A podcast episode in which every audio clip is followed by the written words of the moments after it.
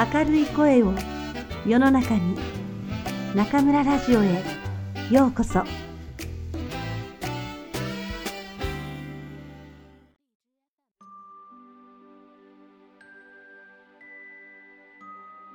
今年も教師節がやってきました。毎年この日が近づくとネット上には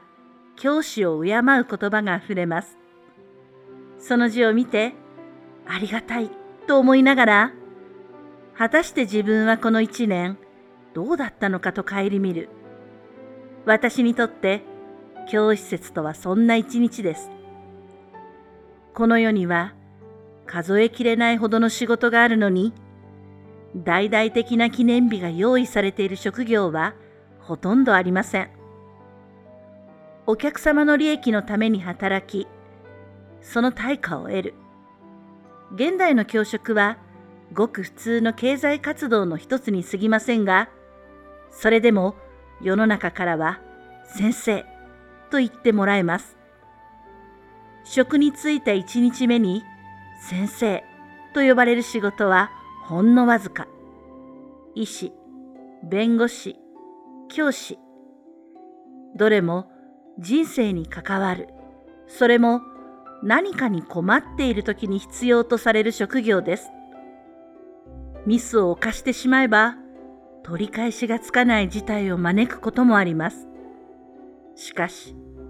医療過誤で訴えられる可能性がある医師に比べて、私たち教師はその職責の重さを感じているでしょうか昨今は中国の大学入試において日本語がどんどん採用され、ネット上には140点取らせたの類の広告文が踊っています。私もネット教育に携わる身ですから、そのキャッチフレーズを出す意味はわかります。では、その140点先生は、一人の落語者も出さなかったのでしょうか。私はかつて、日本で中学、高校、大学受験専門の学習塾で教室長をしていました。講師時代を含めて約10年間、数多くの受験指導を行い、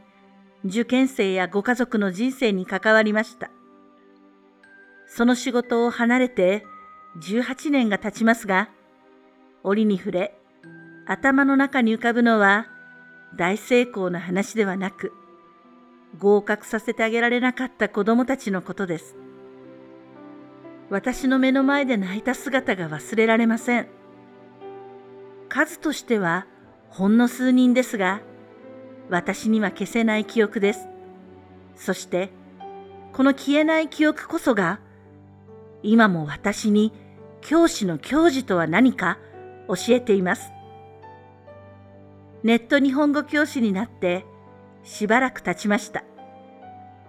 学習者の顔も名前も知らないまま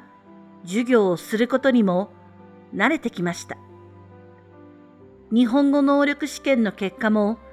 学習者の皆さんが報告してくれなければわかりません。かつて目に見えるほど感じていた巨大なプレッシャーは随分軽くなりました。同時に教師として感じてきた満足感も姿を変えてしまいました。これでいいのだろうか幾度となく考えました。今回のコロナ禍でネット教育は広く普及しました。現在、ネット上で活躍している教師たちは本当に若く、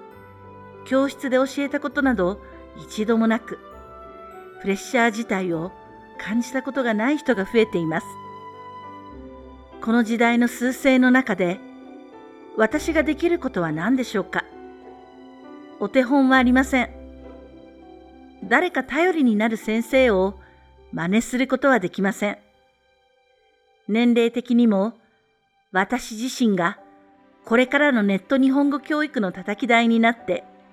皇族の先生たちにより良いネット教育を展開していってもらわなければなりません。教室での授業にその良さがあるように、ネット授業にもネット授業ならではの良さがあります。私はこれからもネット日本語教師として良質で良心的な授業を追求していき一つ一つ形にしていこうと思います来年の教師節には皆さんに良い報告ができるように精一杯頑張ります祝老师们节日快乐！